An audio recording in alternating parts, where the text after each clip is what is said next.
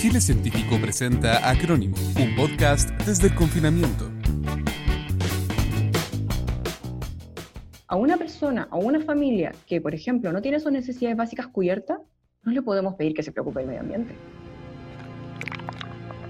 Miramos al océano y pensamos en ballenas, tortugas, tiburones y otras enormes bestias submarinas.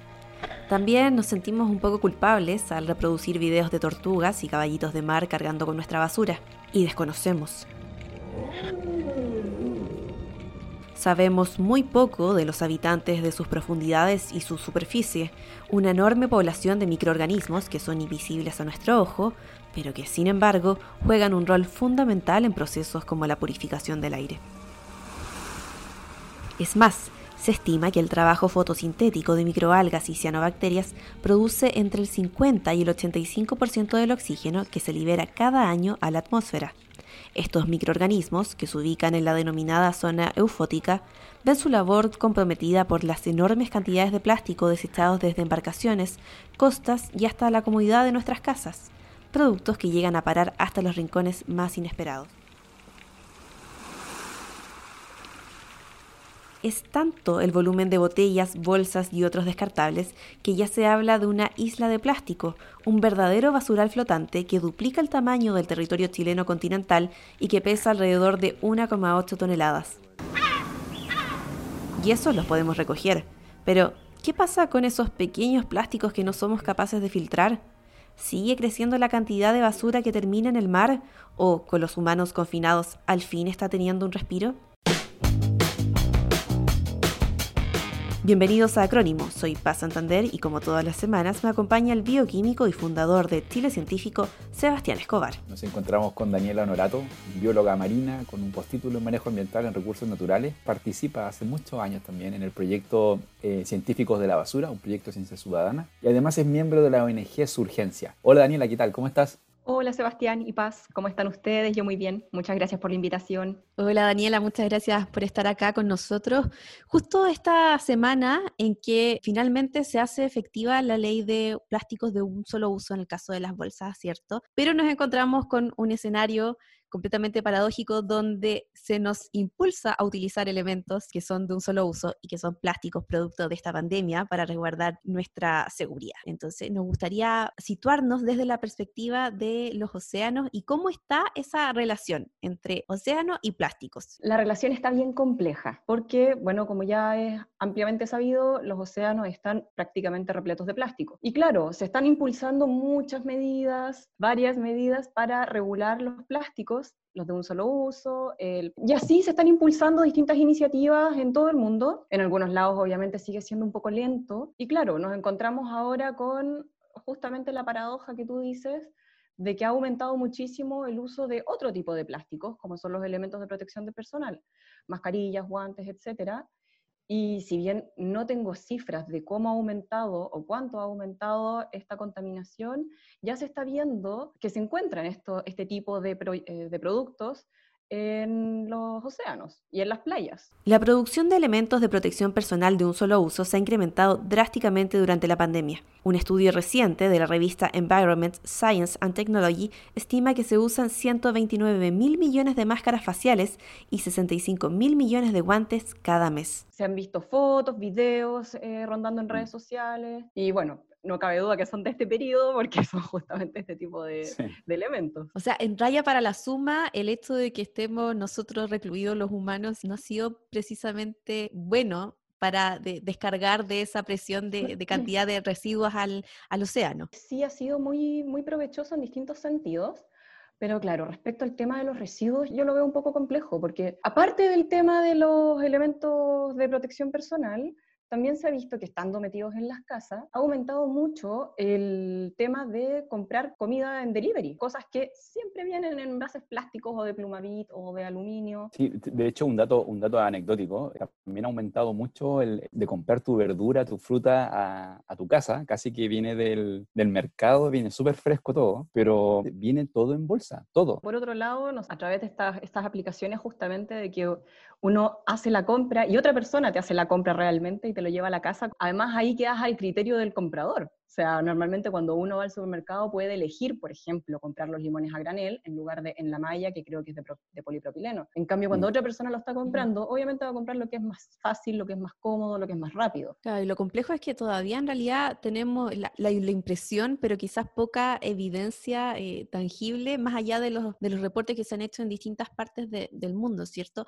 Ahora, es lo que sí sabemos y que nos puedes contar como desde tu experiencia cuando estabas en, Científicos eh, de la Basura, ¿cuáles son los efectos finalmente de, este plástico ya em, en las grandes especies que uno puede imaginarse, ¿cierto? Pero también los pequeños organismos que están en el mar y que nosotros no vemos cómo se están viendo afectados por, por este fenómeno. En científicos de la basura, la verdad es que no nos enfocábamos tanto en lo que son los efectos.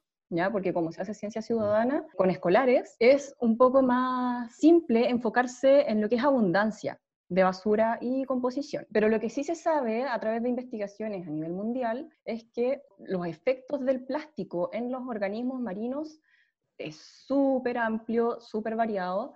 Por un lado tenemos eh, la ingesta de plásticos, claro, no sé, por típico, la tortuga que se come una bolsa plástica. También están los enredos, por ejemplo, las redes de pesca que quedan a la deriva, pueden causarle enredos a distintos organismos marinos y esto les afecta a su comportamiento, eh, a poder alimentarse normalmente, a su crecimiento, les hace heridas, etc. Y por otro lado está el daño más micro, o sea, la basura, cuando es macro basura, o sea, cuando es como visible al ojo humano, genera estos impactos que les digo más del tipo enredo e ingestión.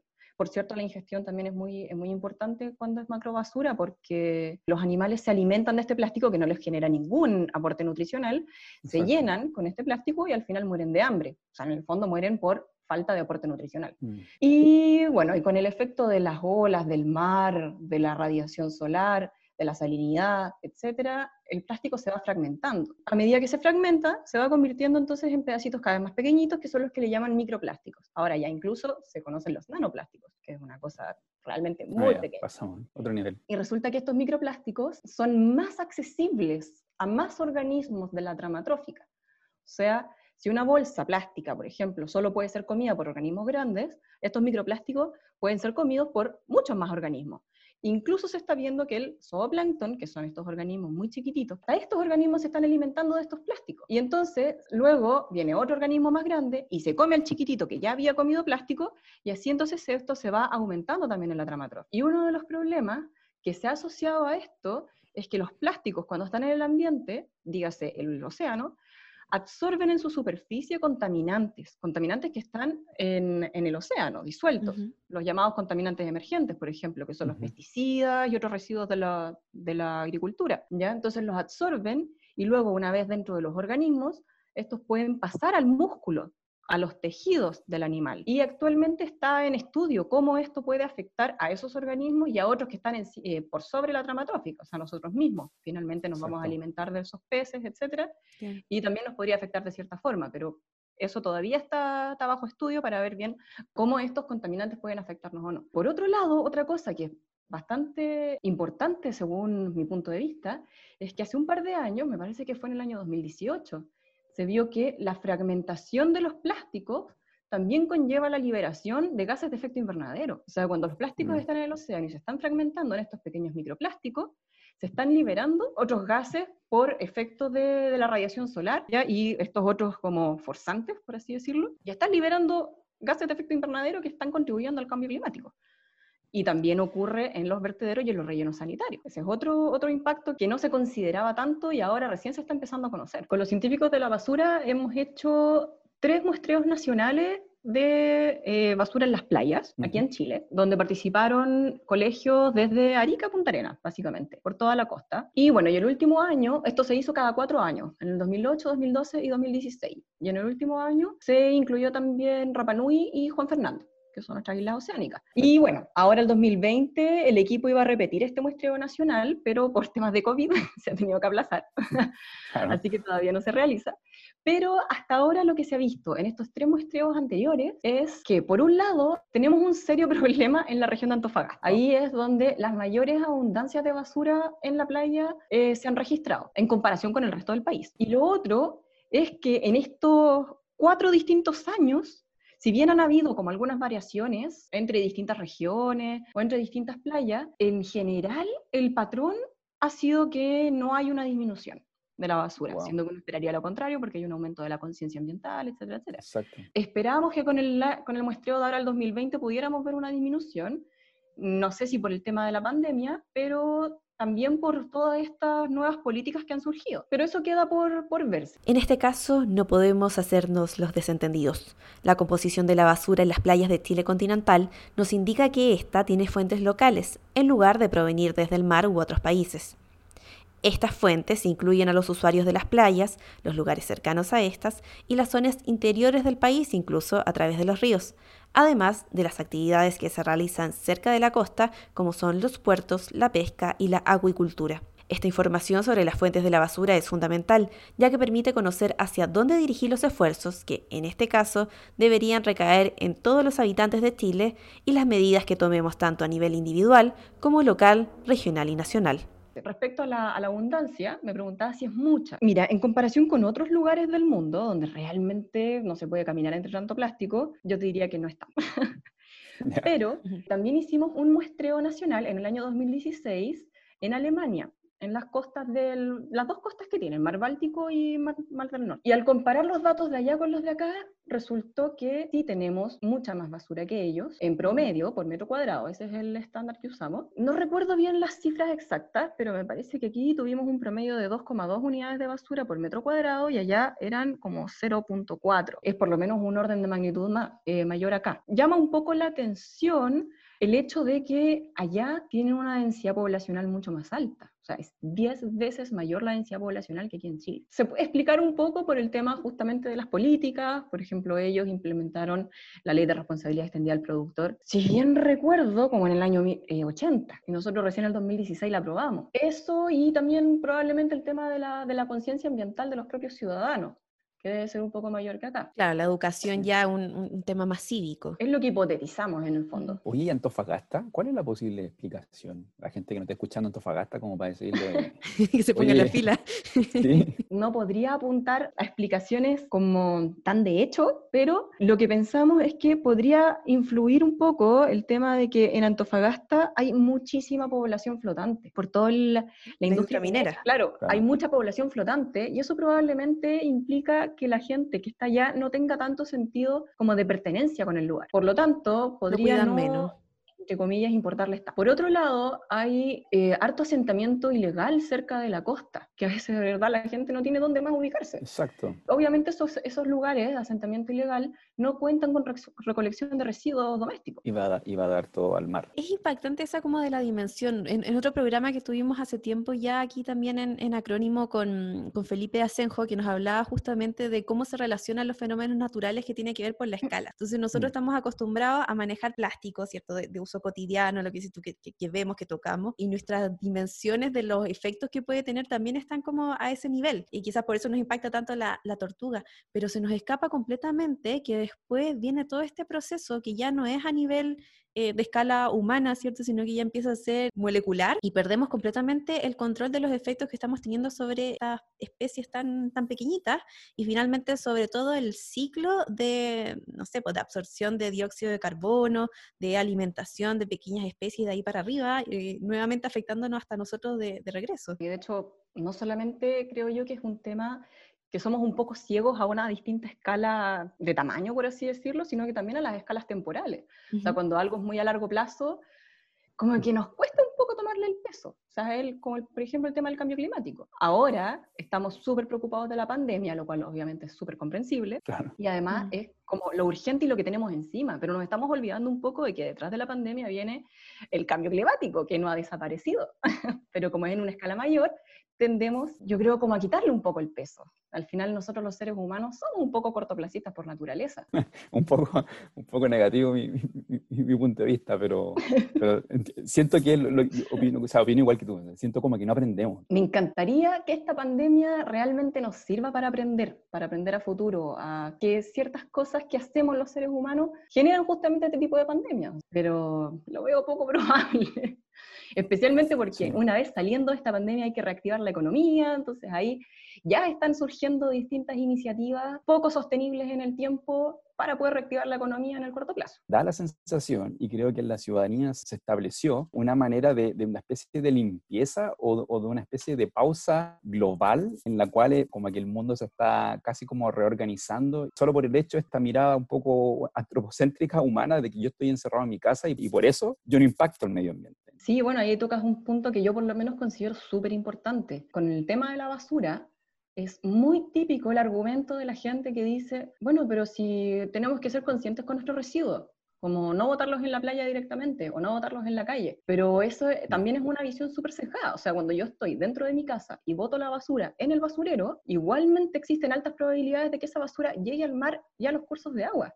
Sea, de hecho, a los mar a través de los cursos de agua, porque eh, los vertederos no están bien manejados. Generalmente son a cielo abierto, están en contacto con mm. las gaviotas, con los perros, etcétera, que van y rompen las bolsas. Esta basura está muy conectada con el medio ambiente. Entonces, después llega una lluvia y arrastra esa basura del vertedero hacia los cursos de agua y finalmente llega al océano. Entonces, lo que yo bote en mi casa de manera súper consciente y responsable también puede llegar al medio ambiente.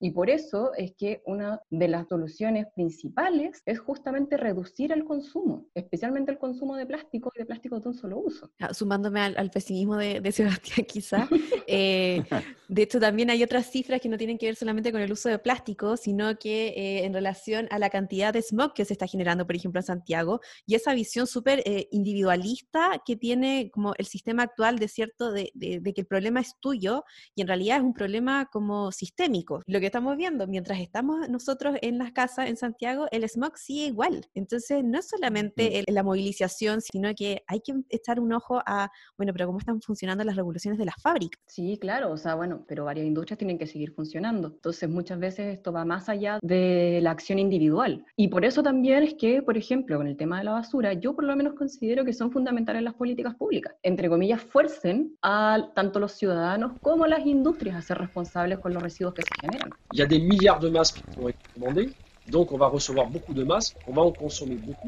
La ONG francesa Operación Mar Limpio denunció a través de la red social Facebook el impacto de los elementos de protección personal y registró cómo ya van apareciendo tanto mascarillas como guantes en la costa azul.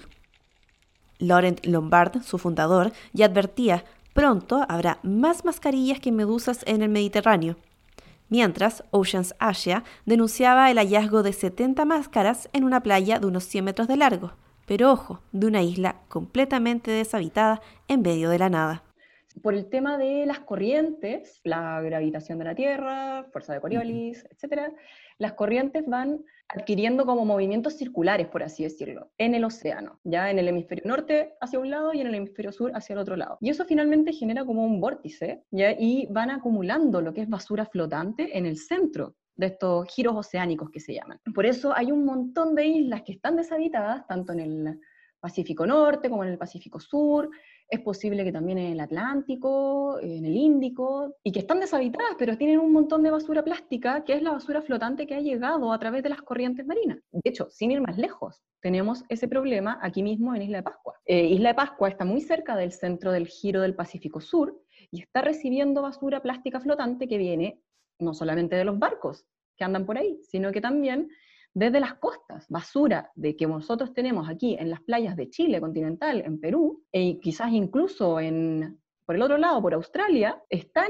llegando a través de las corrientes marinas y de este giro oceánico que se forma. Y lo peor es que ni siquiera, después de este tremendo viaje, gran parte de esta basura ni siquiera llega eh, grande, o sea, en, tamaño grande que, la, que facilite poder retirarla. Hay harta que sí, pero la mayoría llega en forma de microplásticos, ya fragmentada, porque ha pasado demasiado tiempo en el mar. Imagino también, no sé, el punto de vista de los ríos, no sé, si, entendiendo todo esto como un global. Daniela, entonces ustedes, ustedes creen también, o tú tienes algún conocimiento de, por ejemplo, algunos cursos de agua actualmente, si también has visto algo, alguna mejoría. Sí, de hecho, justamente con los científicos de la basura también hemos hecho dos muestreos nacionales de basura en ríos, justamente porque esto es un sistema y porque los ríos actúan como transportadores de la basura desde tierras interiores directamente hacia el océano. Eh, bueno, lo que sí es que en este momento estamos analizando los datos de ambos, de ambos muestreos, de ambos años. O sea, bueno, se, se publicaron ya los resultados del primer muestreo, que fue en el año 2013, ya, y el Ay, segundo bueno. fue en el año 2017, pero todavía estamos ahí eh, analizando lo- los datos. Hasta el momento, lo que yo considero que es más llamativo e importante, tanto para, como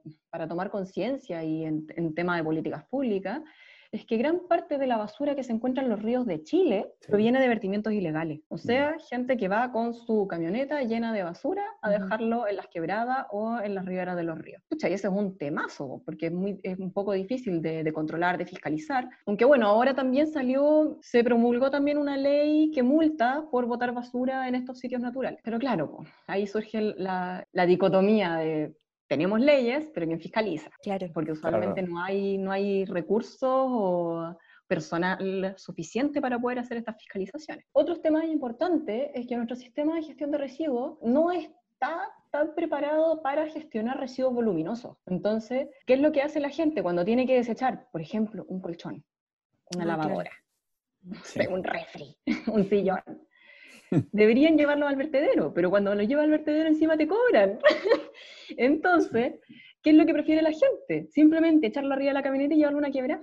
Claro. listo, se deshace, ya no es su problema. Claro, él está completamente verdad des- es- desincentivado a hacerse cargo de, de esos Exacto. desperdicios. Y, y- y de hecho, si tú tienes un poco, entre comillas, de esta de conciencia un poco, tú dices, bueno, voy a contratar a una persona que va a retirar el escombro o va a retirar el colchón porque, bueno, me da como cosa que esté ahí en la calle. Pero claro, tú pagas y quizás esa persona lo que hace Hace lo que después lo bota él en la quebrada. Entonces al final A un intermediario. No, no tienes cómo saber dónde, dónde va a parar eso. Tú te deshaces con tu conciencia de mundo verde, te deshaces de la basura y después de eso no te enteras de qué pasa con ella. Es gran parte también del problema del reciclaje. O sea, yo la verdad no estoy tan de acuerdo con el reciclaje, menos el reciclaje de plástico, porque ya se ha visto que es un poco falaz el reciclaje de plástico. Ujú. que no todos los plásticos se reciclan como te hacen creer, y pasa eso, pues que la gente recicla y ya con eso se siente bien, siente que con eso está cumpliendo con su rol de ciudadano Exacto. consciente y responsable, pero no sabe que realmente ese plástico eh, es altamente probable que después no se recicle. Por eso insisto en que, por lo menos con el tema de los plásticos, es ideal reducir antes que reciclar. Reciclar debería Claro. ser siempre como el último paso en esta, en esta cadena. Daniela, para ir ya cerrando, quizás desde la perspectiva de científicos de la basura eh, y la ciencia ciudadana, si nos puede dar algún mensaje como de, de cierre, una reflexión final o una invitación quizás a poder tomar conductas que sean más constructivas en este camino, porque también se entiende que muchas de las personas que reciclan eh, lo hacen con la mejor de las intenciones, ¿cierto? No solamente eh, como porque es el camino más, más fácil. Entonces, para contribuir aún más en esa formación de ciudadanos sustentables y conscientes con el medio ambiente. es eh, fundamental conocer igual sobre estos temas, interesarse en estos temas y ser consumidores conscientes, responsables. Lamentablemente, igual esas decisiones muchas veces tienen que ver, o sea, no tienen que ver, sino que implican un costo mayor. Eso también es, cierto. Otra cosa muy importante que yo considero es el tema de los residuos orgánicos, que si bien no son plásticos, están colapsando nuestros vertederos. Y es un tema súper importante. Y además, en los vertederos también se generan muchos gases de efecto invernadero por estos residuos orgánicos y ahora también se sabe que por la fragmentación del plástico. Entonces, también yo quisiera hacer una, como un llamado a quienes puedan eh, a compostar sus residuos orgánicos. No es necesario hacer un compost demasiado así estrafalario ni Ujú. sofisticado. O sea, yo, por ejemplo, tengo un hoyo en el patio. Ahora estamos, contratamos una, una iniciativa aquí en Santiago que hacen compost. Entonces tú juntas Sí. tu, tú juntas tus residuos orgánicos y ellos te los retiran cada cierto tiempo, dependiendo como del plan que tú tengas contratado. Entonces, eso, por ejemplo, puede servir para las personas que viven en departamentos Ujú. y que les cuesta tener algo así para poder ha- hacer compost. Pero también hay, hay algunas iniciativas sobre compostaje urbano que uno puede seguir y conocer sobre cómo hacer compost en espacios reducidos, como lo es un departamento en medio de Santiago, por Ujú. dar un ejemplo. Sí, es, es complicado eso igual, porque es un poco como el mensaje de quédate en casa, ¿cierto? Pucha, los que podemos quedarnos en casa, claro, tenemos que, lo mínimo que podemos hacer pa- para hacernos responsables es quedarnos acá y no salir a, a no ser que sea estrictamente necesario para controlar la pandemia. Pero también hay, hay un tema como bien, em, quizás como un poquito de elitismo de el que tiene también los recursos, para tener una compostera o para eh, contratar este, este sistema, porque finalmente también, volvemos, la acción es individual, como que tú te tienes que hacer cargo. Entonces, mientras tampoco haya un, un sentido de mm. educación y servicios, por ejemplo, municipales, pero ya eh, a, un nivel como de estructura, no de una iniciativa aislada de una persona que tuvo la idea de abrir un compost en una plaza, es difícil generar esto, estos cambios ya a nivel más, más central y organizado. Sí, de todas formas. De hecho, por eso, como les decía, yo considero que es fundamental el tema de la política pública. O sea, los ciudadanos tenemos que tener opciones. Para poder tomar acción en muchos aspectos hay que tener opciones y sistemas que faciliten tomar esas opciones. Por otro lado, también está justamente el tema que tú decías del elitismo. O sea, por supuesto, esta cuestión de la basura y otros problemas medioambientales son temas de todos. Pero a una persona, a una familia que, por ejemplo, no tiene sus necesidades básicas cubiertas, no le podemos pedir que se preocupe del medio ambiente. Exacto. Primero tiene que tener sus necesidades básicas cubiertas y luego poder preocuparse de este otro tipo de cosas y que además puede que impliquen un costo mayor, en algunos casos, en otros no. Pero obviamente es una preocupación menor si primero tiene que ver cómo alimentarse y cómo alimentar a su familia. Entonces, por eso también otro, otro mensaje es que requerimos urgentemente un sistema que sea mucho más equitativo, en donde podamos tener todas las necesidades básicas cubiertas y ojalá un poco más. Daniela, bióloga marina y parte también del proyecto de Ciencia Ciudadana Científicos de la Basura. Muchísimas gracias por estar con nosotros hoy en este capítulo de Acrónimo. No, muchísimas gracias a ustedes por la invitación. Que estén súper. Muchas gracias, Daniela. Chao, chao. Chao, chao. Gracias a todos por acompañarnos en una nueva versión de Acrónimo. Si están interesados en conocer más sobre el trabajo de Ciencia Ciudadana y Océanos, te invitamos a seguir a Científicos de la Basura. Y por supuesto, los invitamos a revisar más contenido en chilecientífico.com. Recuerda que somos una plataforma colaborativa, por lo que no dudes en enviarnos tus comentarios o propuestas de temas a través de nuestras redes sociales. Hasta la próxima. Escuchaste Acrónimo, un podcast de Chile Científico sobre los conceptos, ideas y propuestas viralizadas en confinamiento, conducido por Paz Santander y Sebastián Escobar.